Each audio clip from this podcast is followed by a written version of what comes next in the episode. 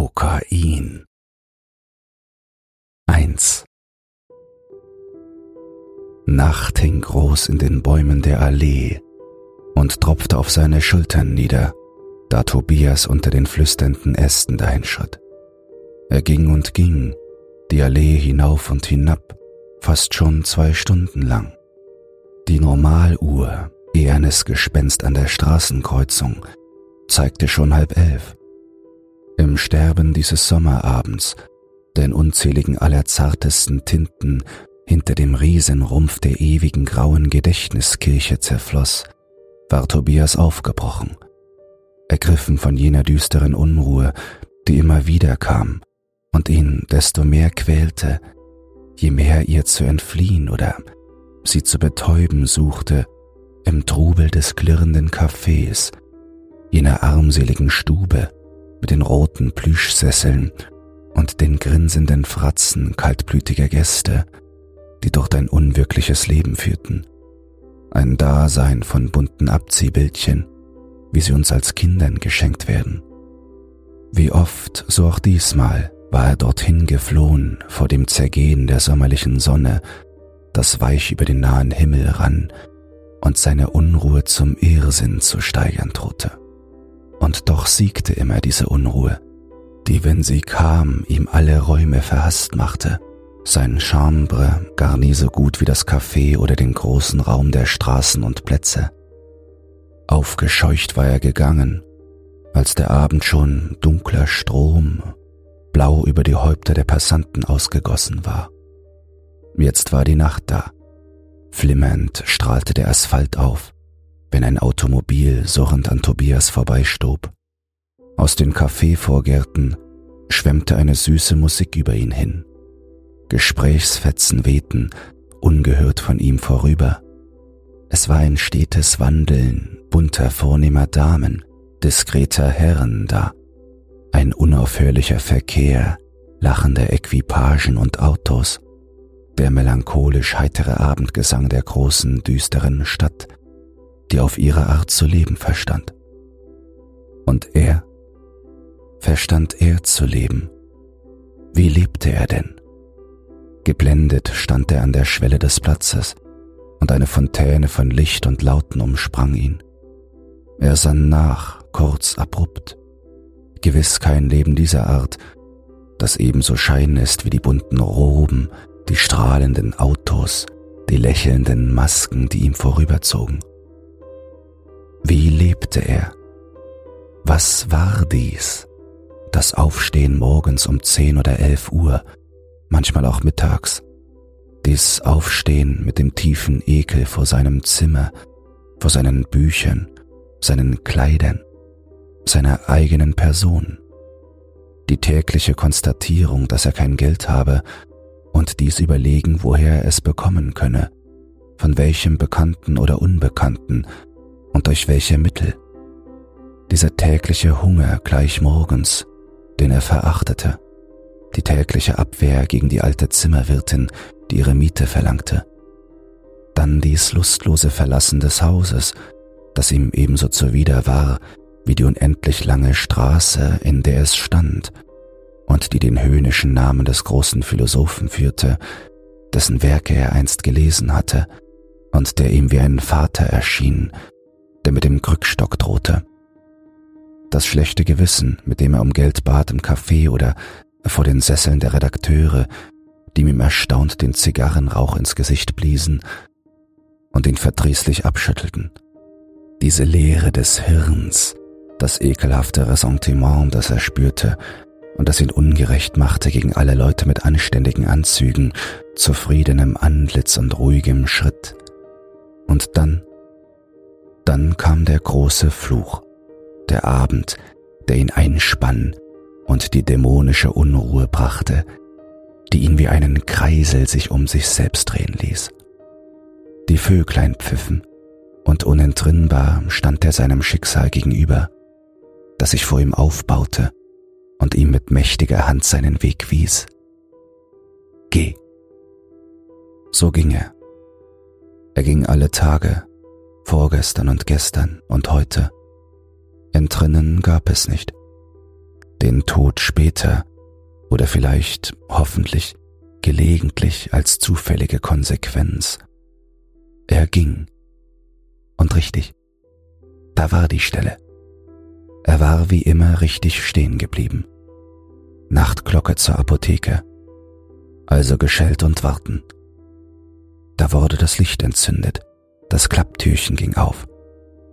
Der Apotheker streckte den kahlen Kopf heraus. Herr Doktor? Na, schon wieder da? Können Sie denn nicht eher kommen? Bitte um Entschuldigung. Ich hatte. Aber die Glatze war schon fort. Ja, was hatte er? Er hatte gekämpft, wie fast jeden Abend, und war wie immer unterlegen. Ein großes Achselzucken über die ganze Welt. Der Apotheker erschien wieder. Drei Mark fünfzig. Tobias murmelte. So viel habe ich nicht. Na gut, sagte der Apotheker. Ich werd's nochmal aufschreiben. Aber wehe, wenn Sie nicht zahlen. Sie wissen ja. Dankeschön, flüsterte Tobias. Guten Abend. Nun war kein Sinnen mehr und keine Gedanken, keine Sorge und keine Frage, da er das ewige Gift in den Händen hielt die sich wie zum Gebet um die kleine sechseckige Flasche falteten. Er selbst war jetzt das Leben, und sein Herz übertönte die Welt. Im Café auf der Toilette gab er sich drei Injektionen hintereinander, verschloss Flasche und Injektionsspritze wieder sorgfältig und steckte alles in die Hosentasche. Nun fühlte er sich frei und leicht, spielerisch ein junger Gott. Strahlend betrat er das Café und lächelte den jungen Frauen, rümpfte die Nase über die eleganten Kavaliere. Ein Wink von ihm, und er würde Ikarus, dem göttlichen Jüngling gleich, lächelnd an die Decke schweben, singend über den Baldachin des Vorgartens gleiten und auf zu den knisternden Sternenkreisen. 2. Federnden Schrittes ging er hin und ließ sich am beglänzten Marmortisch voll plaudernder Frauen und Herren nieder. Er bestellte und entzündete die herbe Zigarette, den Gefährten in Trauer und Glück. Doch da er aufschaute, sah er die Nacht drohen hinter dem aromatischen Qualm, den sein Mund ausstieß. Jene Nacht, seine Nacht, die mit schwarzem Faustschlag diese kurzen Minuten des heiteren Rausches zertrümmerte und sich selbst unerbittlich heranschob, mit jenem neuen düsteren Qualrausch, dessen rhapsodischen Gesang endlos gedehnt sie ihm von jetzt an in die Ohren gellte. Was verzerrten sich die Antlitze ihm gegenüber am Tisch, die eben noch lächelten? Woher die schielende Bedeutung in den Blicken, die diese Menschen ihm zuwarfen und dann untereinander austauschten, vielsagend und unwillig. Und da beugten sie sich auch schon zueinander und flüsterten. Angestrengt horchte er hin, und da war es nicht da. Hatte er nicht eben deutlich das Wort vernommen, das fatale Wort, das riesenhaft über die Firmamente dieser seiner Nächte gespannt war und im Klang schon erbarmungslose Maschine ihn langsam zerhackte. Kokain. Kokain. Stück für Stück hackte es ab von ihm, bis er dereinst bald ganz zermalmt sein wird. Da, jener Herr, bleich sprang Tobias der Schreck in die Augen, ganz deutlich, unerhört leise und klar zugleich, hatte er gesagt, diese Bestie pumpt sich jeden Abend mit Kokain voll. Ach, da schlug das Herz in rasendem Getrommel, da wirkte etwas den kalten klammen Hals, da fuhr eine geisterhafte Hand durch das Haar, das zitterte, und ein kalter Schweiß brach über dem Rückgrat aus. Auf, fort von hier! Schon schwirrte die große Peitsche in der Luft über seinem Haupt. Es knallte und klatschte laut. Bebend bezahlte er, erhob sich wankend und wie gelähmt und floh, floh aus diesem Kessel hinaus. Ein Blick zurück im Hinausstürzen zeigte ihm noch, wie alles Publikum schon aufmerksam geworden war. Man lachte, man deutete auf Tobias. Ein fetter Herr, ganz rot im Gesicht, schlug sich brüllend vor Lachen auf den Schenkel und bog sich zurück. Der rote Kopf drohte abzubrechen und hinter die Stuhllehne zu kollern. Grässlich. Die Wirbeltür spie Tobias auf die Straße. Aber auch hier war kein Rasten für ihn. Die Menschen blieben stehen und schauten ihn an. Harmlose Spaziergänge schüttelten die Köpfe und ließen Tobias herankommen, um ihn genauer zu betrachten. Er konnte hier nicht bleiben. Er drückte sich eilig die Häuser entlang, die Joachimsthaler Straße hinauf zum Bahnhof, schon gehetztes Wild, verscheucht von jedem Fensterladen, der sein Licht auf ihn warf. Was blieb ihm übrig in solcher Not, da Gott ihn höhnisch auf den nächtigen Wolken anschrie und Erzengel eherne Fäuste schüttelten, dass die Straßen klirrend widerhallten? Was blieb anderes als das gebenedeite Gift, das er in der Tasche trug? Die Tränen stiegen ihm bereits in die Kehle, als er in der Bahnhofshalle verschwand. Wieder kehrte er ein bei den Aborten er, der stete Gast, er, die stinkende Kellerassel, das Klärichtvieh. Hei, da pfiffen den lieben Vöglein auf der Dämmerung gleich, die Bahnhofsbeamten auf ihren Signalpfeifen. Oh, da klappten die Schaltertürchen der Fahrkartenausgabe auf, und alles schaute diesem Menschen nach, der einem Betrunkenen ähnlich zu den Aborten torkelte. Er regelte sich auf einem der Klosets ein. Was war das für ein Leben? Ein Aasleben. O du verhasst geliebtes Gift, Kokain, Kokain. Die Maschine stampfte, klick, klack, klick, klack, wieder ein Stück ab. Oben donnerte der Zug in die Halle. Sicherlich, dachte Tobias, Express zur Riviera, weiß schon, blauer Gestade, Tauben umflattert, Pinien und Orangenhainen und der selige Berg, Santa Margarita. Und er nahm zwei neue Injektionen vor, in beide Oberschenkel je eine. Das erleichterte einen Augenblick. Riviera, dachte Tobias. Riviera, Santa Margarita. Dann betete er, murmelnd, Gib, lieber Herr von Gott, du selige Exzellenz, gib, dass ich bei der nächsten Injektion lautlos verrecke. Als er die Waschräume der Bahnhofshalle verließ, schien ein Rauschen den riesigen gewölbten Raum zu erschüttern. Normaluhr drohte mit aufrechtem Finger zwölf Uhr. In der Vorhalle war ein tosender Verkehr, Gekreisch einer Horde von Satanen stürzte in Tobias Ohren, der sich durch die vermeintliche Menschenmenge drängte, schamerfüllt, als sei er nackt. Hatten diese Menschen, dieses Gebräu aus Hohn und Schadenfreude, nichts anderes zu tun, als ihm aufzulauern, sich am Bahnhof aufzustellen um Mitternacht, um dies Schauspiel zu genießen, wie er der Kokainist aus einer Kloake gekrochen kam, mit blutenden Armen und Beinen, an die sich das Hemd festklebte. Fluch über sie, Fluch über seinen hellen Anzug. Da, waren das nicht schon Blutflecke?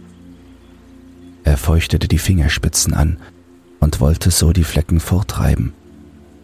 Am Ausgang wollte er sich in die Brandung der Straße stürzen, doch plötzlich schwenkte er ab und versteckte sich unter der Bahnüberführung. Drei. Zwei Damen standen an der Straßenecke, dem Bahnhofsausgang gegenüber. Tobias äugte schnaufend hin. Oh, wie kamen die hierher? Das war seine Mutter und seine Schwester. Aber waren die nicht in Köln? Gewiss, die mussten eigentlich in Köln sein. Aber wer weiß, vielleicht hatte sie der Herr Bahnhofsvorsteher telegrafisch nach Berlin gerufen, damit die Mutter ihren Sohn, die Schwester ihren Bruder sehen könne, teilnehmen könne an dem unterhaltenden Schauspiel, das das Publikum von Berlin weh allabendlich genoss, interessanter und billiger als im Palasttheater oder in Nelsons Künstlerspielen, an der amüsanten Tragikomödie, der Kloakenprinz oder Mein Gott, mein Gott, warum hast du mich verlassen? Sie standen an der Ecke, im brutalen Licht der bläulichen Bogenlampe. Die Kleider wehten ihnen um die Leiber. Es war ein Klappern da, als ob ihnen die Gebeine schlotterten. Oder waren es seine? Seine Knie zitterten, die Hände auch. Sie waren so dünn, sah er durch die gespreizten Finger hindurch. So waren die vielen Lichter wirr gaukelnde kalte Monde, die mit leisem Puff von den schwarzen Pfählen sprangen und auf dem Asphalt zerschellten. Regungslos standen die beiden Frauenfiguren. Ha, er kannte das. Sie taten so unbeteiligt und hielten ihn doch scharf im Auge. Kleine blonde Schwester, lieber Dotz, warum lässt du mir keine Ruhe? Und Sie, Frau Sch Eveline oder Ernestine mit dem schwer aussprechlichen Vatersnamen. Sie, teure Mutter wie, mir schon wieder auf den Fersen. Und so weit her, vom Rande Deutschlands nach Berlin, bloß um den verlorenen Sohn zu ängstigen. Würdig, dreimal würdig ihrer Mutterliebe. Was steht ihr da? Wie? Ihr Grimassen. Eine Welle flog durch sein brausendes Gehirn. Er fasste sich ein Herz. Wut packte ihn. Er ging auf die beiden Gestalten zu wollte am Ausgange des Untergrundbahnhofs vorbei, der seine Treppe auf die Straße warf, von stilisierten Lampen umrankt. Aber es quoll aus dem Schlund des unterirdischen Baues herauf, eine schwarze Menschenmenge, die ihn rasch umzingelte. Geschrei ohrfeigte ihn aufs Neue. Schnell atmend entwand er sich dieser neuen Gefahr und schoss auf die Straßenecke zu, wo die beiden Damen standen standen, standen. Er sah nur zwei Reklameschilder in Schwarz und Gold, die ihm unverschämt entgegenleuchteten. Keine Frauen da, kein Mensch. Ach, ein kümmerlicher Hund nur strich langsam um die Ecke, schnüffelte und verrichtete seine übliche Notdurft. Tobias, der seine Lunge dunkel, schwer und wie Samten werden fühlte, drückte sich in den Hauseingang und spritzte, halbtot vor Angst beobachtet zu werden, ein neues Quantum Kokain in den rasch vom Ärmel entblößten Unterarm. Vier. Ja, siehe, da standen die bebenden Sterne wieder still, einen Augenblick lang. Heiliges Gift, heiliges Gift. Das fühlte Tobias und sah den Dämon, der ihm ebenso vertraut wie schrecklich war, weit über dem nächtigen Himmel stehen. Er wusste und flüsterte es ins Firmament hinauf. Du bist der Tod, die Gnade und das Leben. Du hast keinen Gott neben dir. Er ging die Straße wieder hinab. An der Kreuzung des Kurfürstendamms betrat er die grün erleuchtete Rotunde. Ein älterer Herr war darin und ordnete seine Kleider, als Tobias sich an ein Abteil stellte und Vorbereitungen traf, um zu urinieren. Tobias fühlte sich beobachtet. Seine Hände flogen ratlos an seinem Anzug hin und her. Er konnte keinen Augenblick stillstehen, er wandte sich um, wechselte das Abteil, befühlte alle Taschen seines Anzugs, tastete nach Flasche und Spritze und schaute schließlich ratlos in die Augen des Herrn, der lange fertig zum Fortgehen war und ihn aufmerksam und mit kalter Ruhe betrachtete. Schließlich ging er und ließ Tobias in heller Verzweiflung zurück. Um Gottes Willen. Das war ein Detektiv, ein Sanitätsbeamter, ein Abgesandter der Mutter, der er vorhin begegnet war und die sich vor ihm verbarg. Minutenlang stand Tobias ratlos in diesem achteckigen, übel riechenden Raum, an dessen Wänden ein schleimiges Wasser niederrann und von Zeit zu Zeit plötzlich aufzischte, als wolle es ihn angeifern. Gewisslich standen sie jetzt draußen im Kreis um die Rotunde, ein schweigender Kordon. Handschellen klirrten, Zwangsjacke war zum Überwerfen bereit. Ein Schluchzen wirkte Tobias Kehle, die beizend trocken war. Durst, Durst. In letzter Wirrnis zu allem entschlossen, verließ er schließlich die Bude und wankte ins Freie hinaus. Er war sehr erstaunt, niemanden vorzufinden, der auf ihn lauerte. Doch da, jäher Schreck schraubte ihm die Augen in den Kopf. Da stand der alte Herr und pfiff. Pfiff laut. Einmal, zweimal. Halt, halt! Tobias rannte auf ihn zu, zog schlotternd den Hut und sprach ihn atemlos an. Sie müssen sich nicht wundern, Herr, dass ich so aufgeregt bin. Ich habe ein schreckliches Erlebnis hinter mir. Ich versichere Ihnen, wirklich, glauben Sie mir, ich bin nicht wahnsinnig. Noch nicht. Auch nicht betrunken oder vergiftet. Glauben Sie mir, pfeifen Sie nicht Ihren Leuten. Lassen Sie mich gehen. Verwundert maß ihn der Herr vom Kopf bis zu den Füßen. Er trat einen Schritt zurück und sagte, Wie meinen Sie? Ich verstehe Sie nicht. Was gehen Sie mich denn an? Ich pfeife meinem Hunde. Er pfiff wieder. Da kam ein dunkler Schäferhund gelaufen. Schweifwedelnd sprang er auf seinen Herrn zu. Entschuldigen Sie, murmelte Tobias und zog sich schnell zurück. Sicherlich war das eine Falle. Oh, er hatte das heimliche Blinken in den Augen des Herrn gesehen. Hier galt es, sich in Sicherheit zu bringen. Tobias wandte sich zur Kaiserallee und rannte ein Stück unter den Bäumen, bis ihm die Brust zu bersten drohte. Er blieb stehen und sah sich um. Tiefe Nacht und kein Mensch zu sehen. Die Normaluhr zeigte halb eins. Fünf.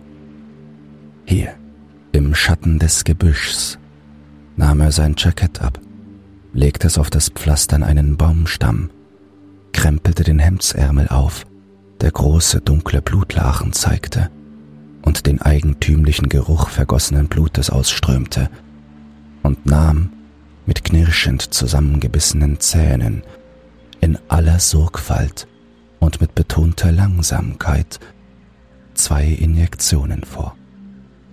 Er hielt die Flasche gegen das ferne Laternenlicht. Sie war noch zu zwei Dritteln voll. Befriedigt schob er sie in die Hosentasche, zog die andere Flasche hervor und wusch den Oberarm mit Äther ab. Auch Stirn und Hals netzte er damit. Die Büsche in den Vorgärten flüsterten. In der Ferne nahte eine der letzten Straßenbahnen. Rasch zog Tobias sich wieder an. Oh, nun wünschte er zu Hause zu sein, um die Verderbnis hinter verriegelten und verhangenen Schlössern ganz auszukosten. Nach seinem möblierten Zimmer aber, das wusste er, konnte er nicht gehen. Die Wirtin würde seine Zimmertür abgeschlossen und den Schlüssel fortgesteckt haben, so dass er nicht hinein können wird. Wohin, wohin, mein Gott, in seiner Not? Barhäuptig stand er unter den Sternen. Sollte er wiederum, wie öfter schon, die ganze Nacht herumirren um schließlich den grauen Morgen am Spreekanal zu finden oder an der Gasanstalt, die dann wie eine Faust aus den Nebeln stiege. Der Äther musste irgendwie die rasende Erregung gemindert haben, die ihn gefangen hielt, Sein Puls, das fühlte er, ging noch fliegend, hoch, schnell. Oder war es das Alleinsein, die Abwesenheit von Menschen, die ihm diese relative Ruhe gab? Er setzte sich in Marsch mit der Zähigkeit des Giftfanatikers, die nicht Muskel noch Sehnen spüren ließ.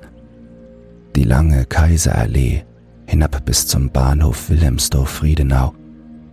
Hier schwenkte er seitlich ab und stand bald vor dem großen Mietshaus.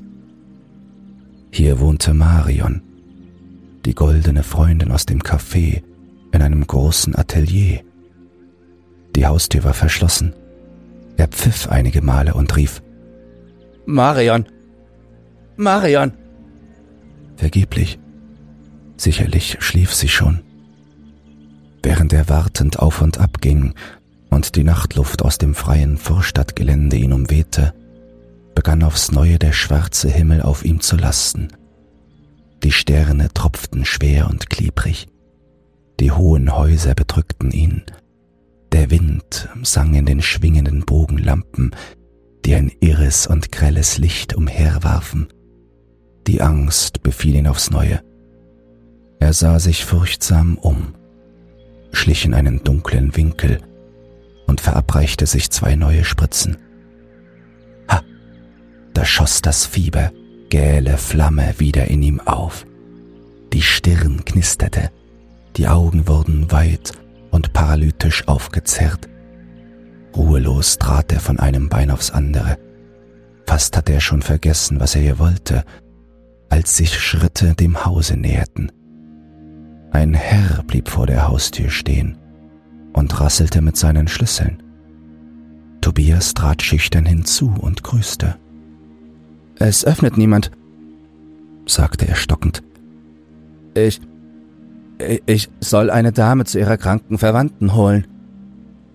Der Herr ließ ihn schweigend durch die geöffnete Tür und schloss wieder ab. Tobias schaltete das Minutenlicht ein und rannte in großer Eile die Treppen hinauf. Plötzlich fiel ihm ein, dass es besser sei, den Herrn erst in seine Wohnung gehen zu lassen. Er wartete. Schon im ersten Stock öffnete der Angekommene eine Flurtür und trat ein. Die Tür fiel zu, das Licht erlosch. Durch die bunten Glasfenster des Treppenhauses drang fantastisch das zitternde Licht der Laternen von unten herauf. Tobias schlich zagend zum vierten Stock empor, mit tödlicher Angst vor jedem Treppenabsatz, der ihn an einer Wohnung vorbeiführte. Oben im vierten Stock führte erst eine angelehnte Tür in einen korridorartigen Vorraum mit Lichtschachtfenster. Im Hintergrunde war eine schwere Eisentür, die zu Marions Atelier ging. Wieder schaltete Tobias das Licht ein. Auf das Fensterbrett des Lichtschachtes stellte er seine Flasche und das Etui mit seiner Injektionsspritze. Er rieb wieder die blutigen Arme mit Äther ab und genoss eine neue Einspritzung. Da begannen mit Macht neue Halluzinationen. Er fuhr herum. Unten im Treppenhaus im Erdgeschoss erhoben sich Stimmen, Stimmen vieler Menschen, die sich anschickten emporzusteigen. Ein wirres, halblautes Geflüster. Tobias unterschied einzelne Perioden. Das muss endlich aufhören. Es ist ein Skandal. Das Schwein ruiniert sich und seine Angehörigen.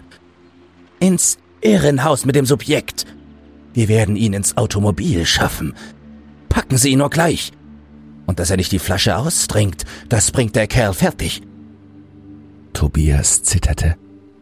Schweiß rann ihm. Oder war es Blut? Er hörte die Stimme seiner Mutter, während das Licht wieder erlosch.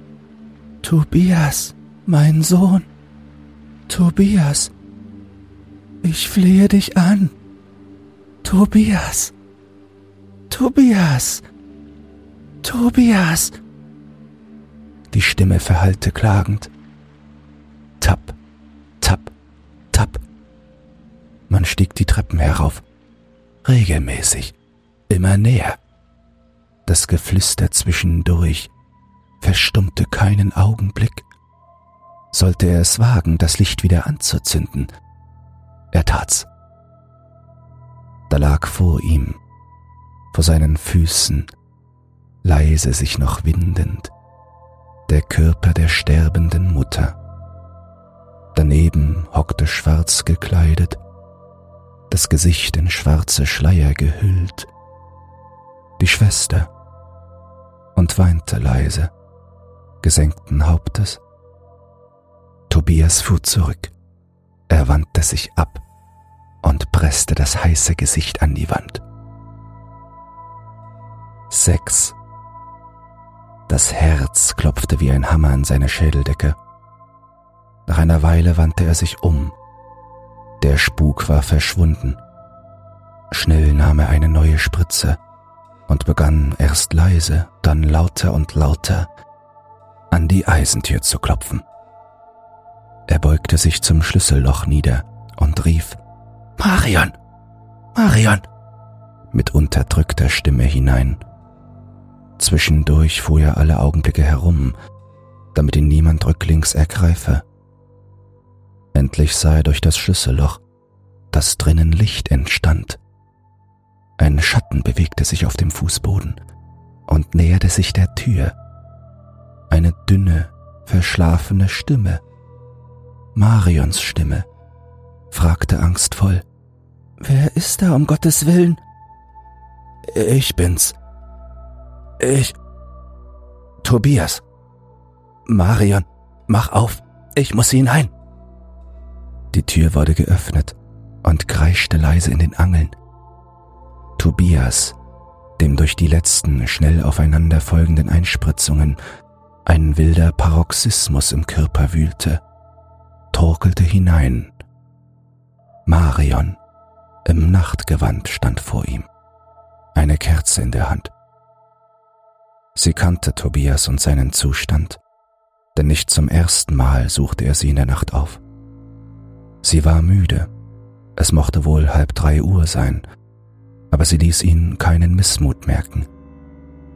Wortlos legte sie ihm Decken auf ein Feldbett zurecht, das hinter einer spanischen Wand stand. Leg dich nieder, sagte sie, und gib mir das Kokain.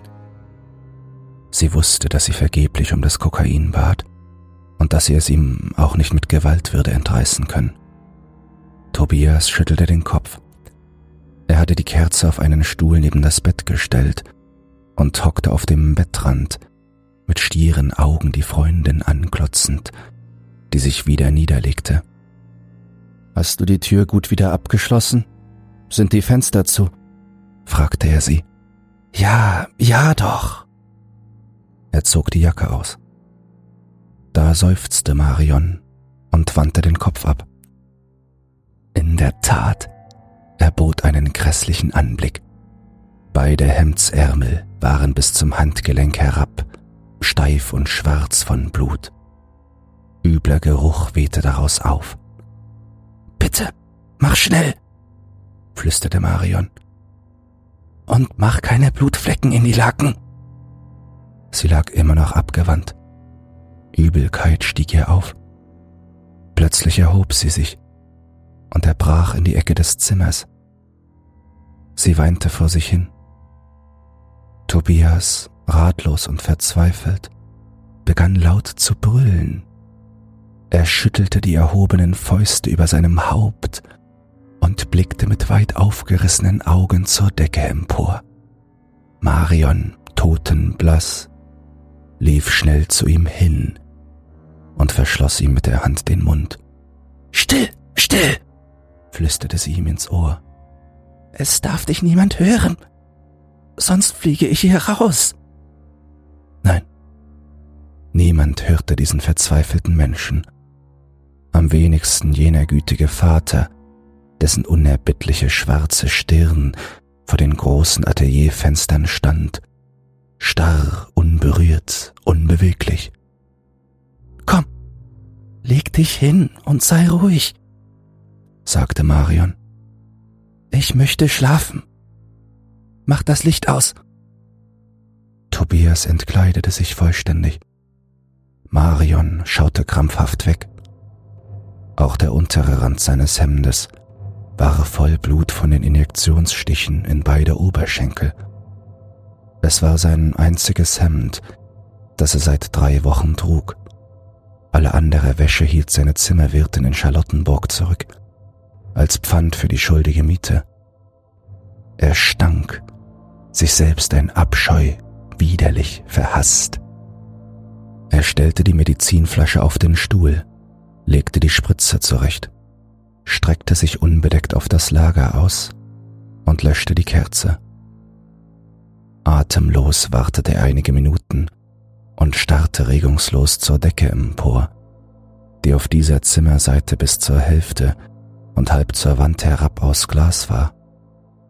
Marion regte sich nicht. Durch das Zimmer schlich, träge, schleimig die Nachtzeit. Es war, als zögen sich quer durch das Atelier, von einer Wand zur anderen hin und her, dunkle, klebrige Fäden, die einen Duft von geronnenem Blut ausströmten, vermischt mit dem süßlichen Parfüm des Kokains und dem lebhafteren des Äthers. Es war totenstill. Marion schien zu schlafen. Nur der Nachtwind ließ manchmal die Scheiben der Fenster leise klirren. Tobias malte laut mit den Zähnen, wie er immer tat, wenn die Kokainvergiftung in ein bestimmtes Stadium getreten war. Dabei verzerrte sich sein Gesicht und die Schläfen spielten wie Wellen. War nicht neulich auf dem Alexanderplatz eine alte hinkende Frau schreiend vor ihm geflüchtet, als sie dieses fratzenschneidende Gesicht sah.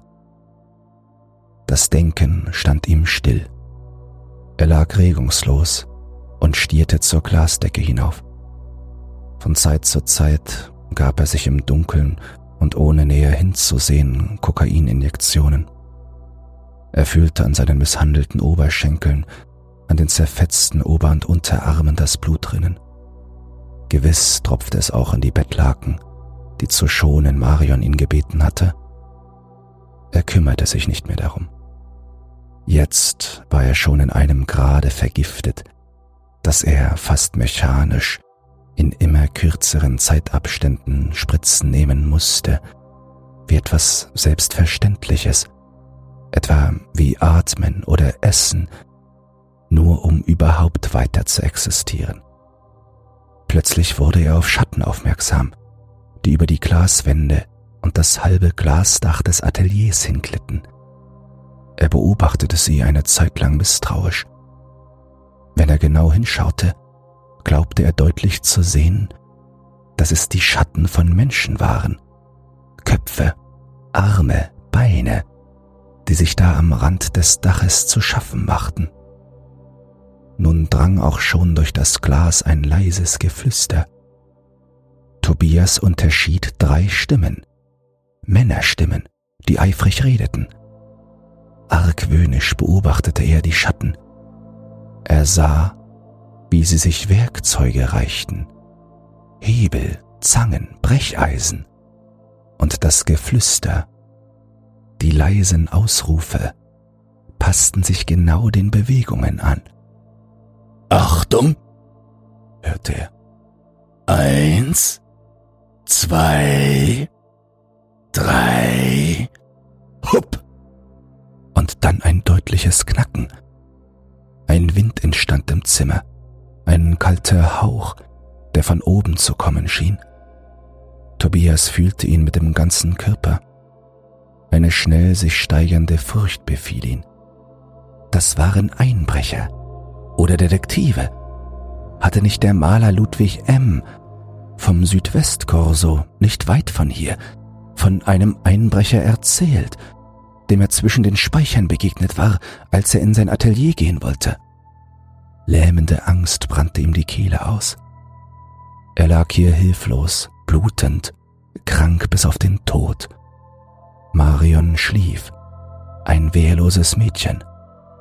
Waren es Einbrecher, so konnten die kurzen Prozess mit ihnen machen.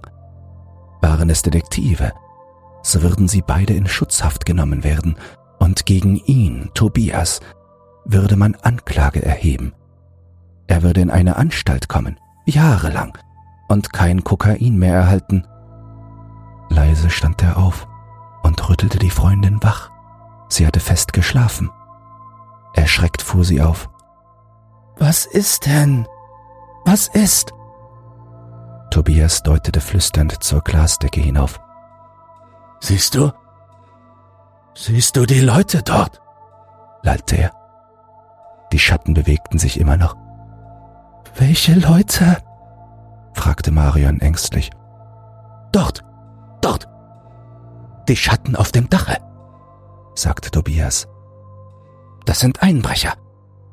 Oder Geheimagenten. Um Gottes Willen, was sollen wir tun, Marion?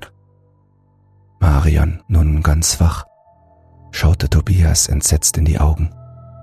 Unsinn, sagte sie. Das sind die Schatten der Bogenlampe von unten, von der Straße. Tobias schüttelte den Kopf. Bogenlampen werfen keine Schatten, flüsterte er und stierte verzerrten Angesichts zur Decke hinauf. Marion begann an seinem Verstand zu zweifeln. Ist's schon so weit mit ihm? dachte sie. Eine dumpfe Angst kroch ihr das Rückgrat hinauf. Mit diesem Wahnsinnigen, dem sie ausgeliefert war, allein in einem schlafenden Hause. Sie wusste sich keinen Rat. Es galt ihn zu beruhigen. Wenn der Tag kam, würde man weitersehen. Sie sprach auf ihn ein. Natürlich doch. Das sind die Schatten der Bäume unten und der Schornsteine und Windfänger auf dem Dach. Die Bogenlampe schwingt unten im Wind und das bewegt die Schatten. Geh schlafen, leg dich nieder. Das leuchtete Tobias nicht recht ein, doch beruhigte er sich ein wenig. Er würde wachen und beobachten. Wo? Hast du denn deinen kleinen Revolver? Du hast doch einen kleinen Revolver. Wo ist er denn? fragte er. Sie aber hütete sich, ihm die Waffe zu geben. Ich weiß jetzt nicht, wo er liegt, sagte sie. Leg dich nur. Das sind keine Einbrecher. Tobias beschloss, wenn Marion schliefe, nach dem Revolver zu suchen. Er legte sich hin und belauerte die Schatten, die stetig hin und her schwankten und sich allerhand zu reichen schienen. Trüber Schein fiel schon durch die Scheiben, deren Ränder klarer und schärfer wurden. Der erste Streif des Morgens dämmerte auf. Sieben. Tobias hielt die Flasche empor gegen das Licht. Entsetzen befiel ihn. Es war nur noch ein ganz geringer Rest der Flüssigkeit darin, kaum einen Finger breit über dem Flaschenboden. Ein unnennbares Grauen klammerte sich in seinen Nacken. Kein Kokain mehr. Und der Tag kam herauf.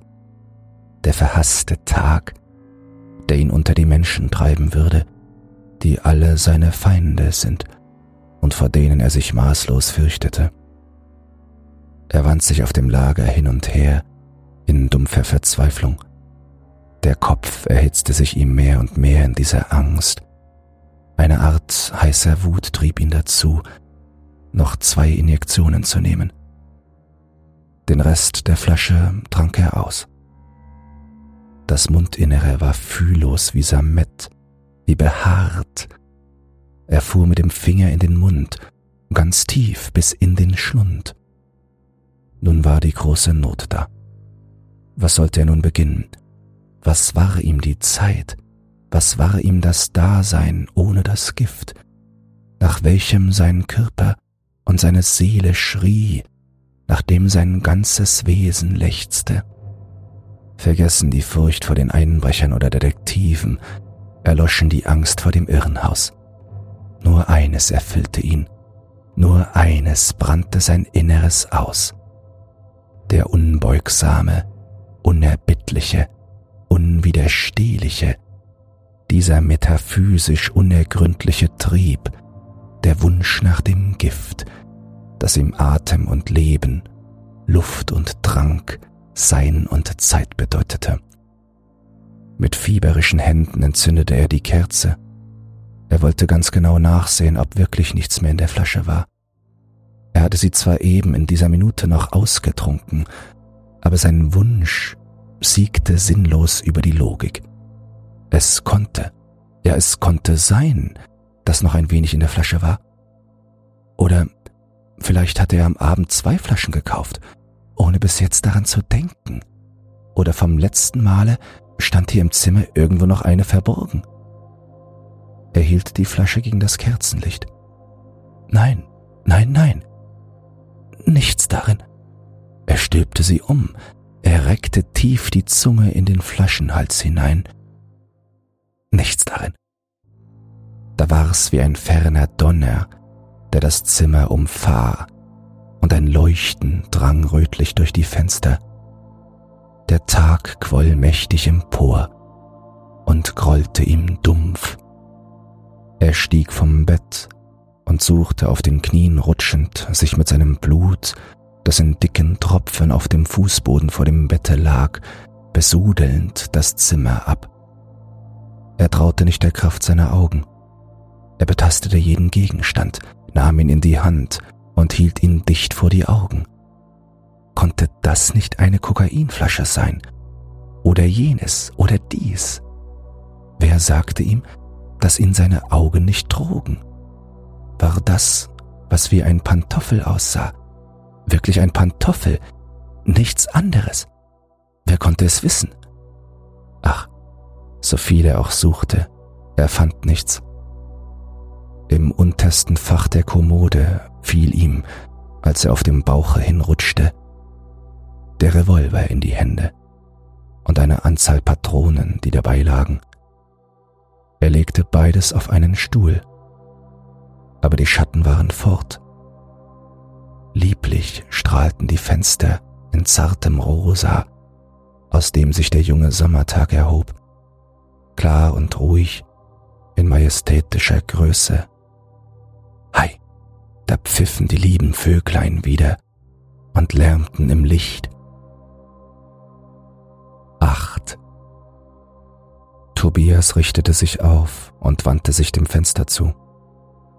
Sprachlos stand er in dem gewaltsamen Licht, das sich im Osten gebar und auf ihn hereinbrach, auf diesen geschändeten, blutig zerfetzten Körper, der sich ihm unbewusst hingab wie einem himmlischen Bade. Tobias öffnete das Fenster und er schauerte unter dem frischen Hauch, der ihn traf. Marion, der goldene Engel, schlief fest.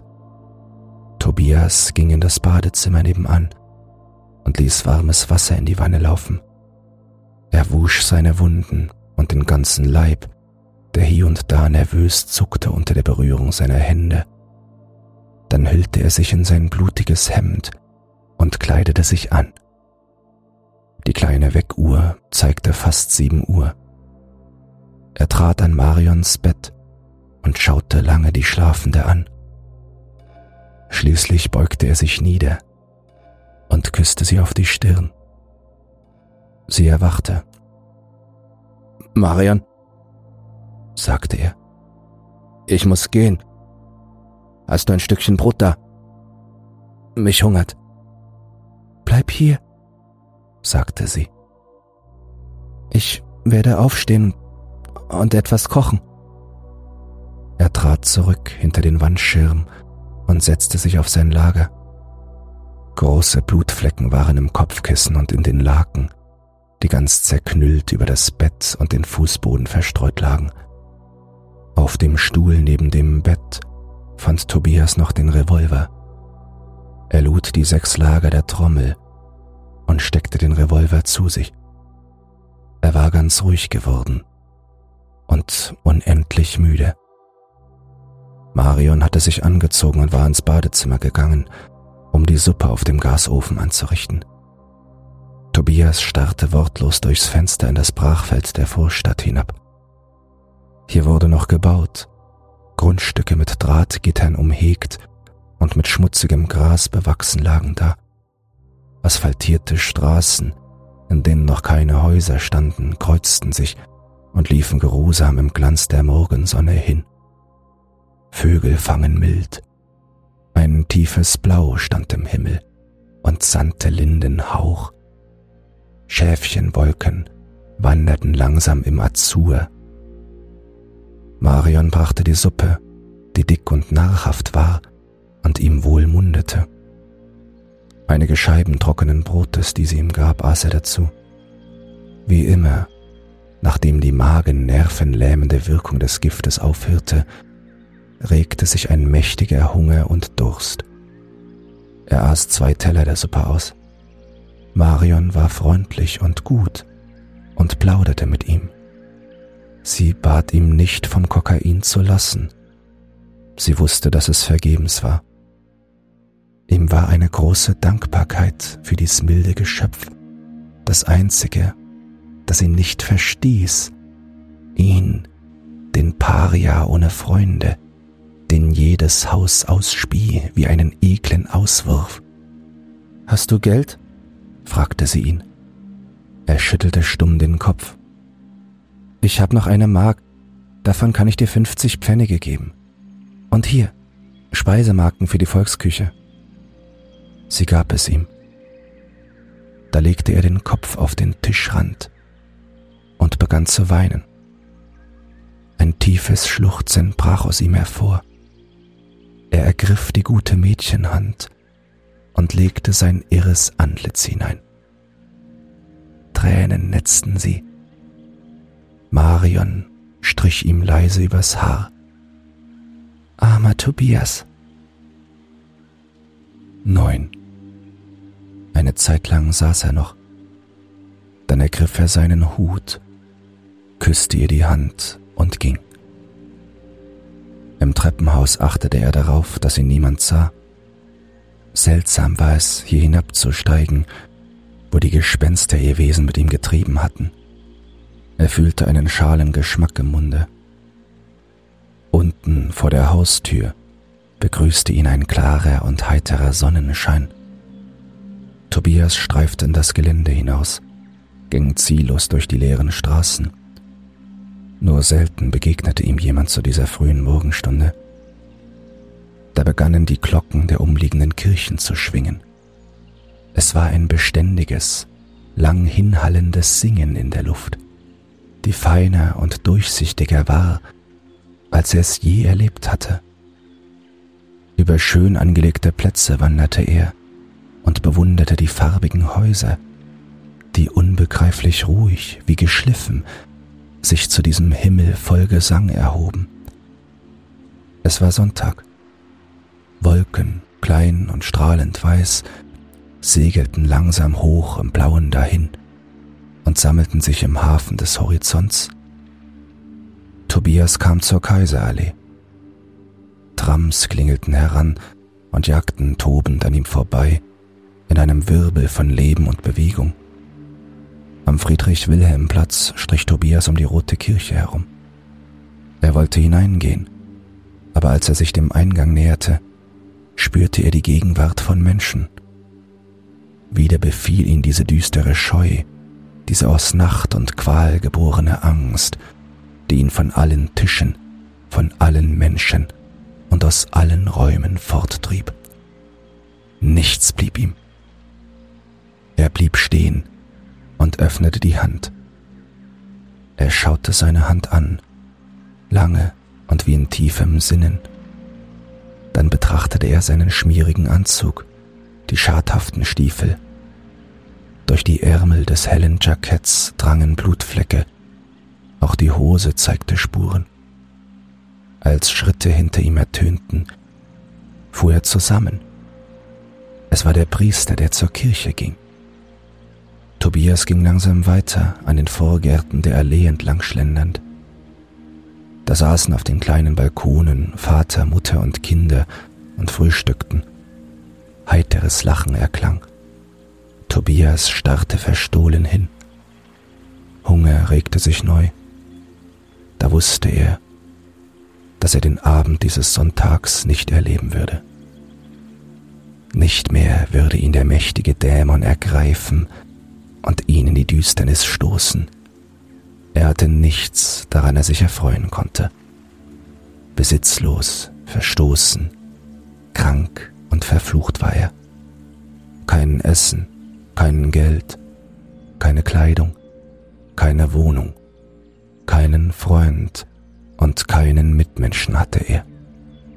Und nicht den Willen, nicht die Kraft, es zu erwerben.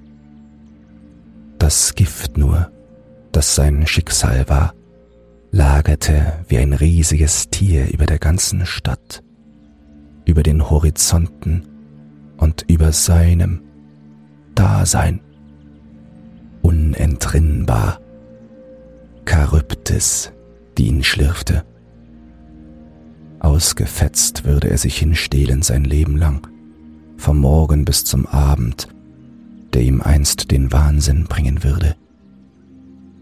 Er trat in einen Hausflur und zog den Revolver hervor. Er entsicherte ihn und überlegte den besten Schuss. Schließlich öffnete er den Mund und presste die Mündung der Waffe an den Gaumen. So war es gut. Er drückte ab. Dröhnend hallte der Schuss durchs Haus. Tobias stürzte zusammen wie in einem Kniefall.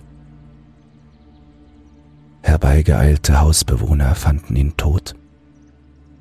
Teile seines Gehirns hingen überall, an den Wänden, am Geländer und auf den Stufen der Treppe.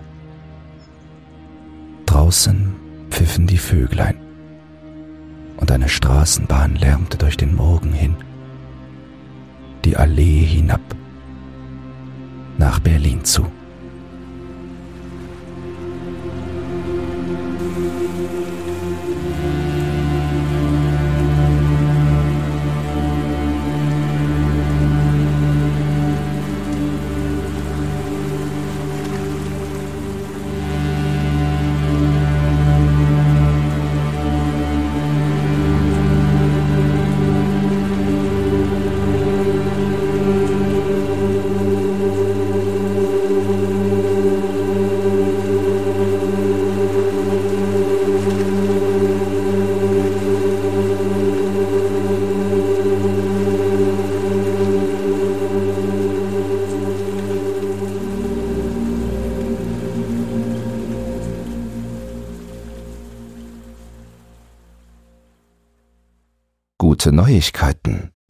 Creepypasta zum Einschlafen ist für den Publikumspreis beim Deutschen Podcastpreis nominiert. Wenn du meine Arbeit zu schätzen weißt und mit nur zwei Klicks an der positiven Entwicklung des Podcasts beteiligt sein willst, dann würde es mich sehr freuen, wenn du für mich abstimmen würdest.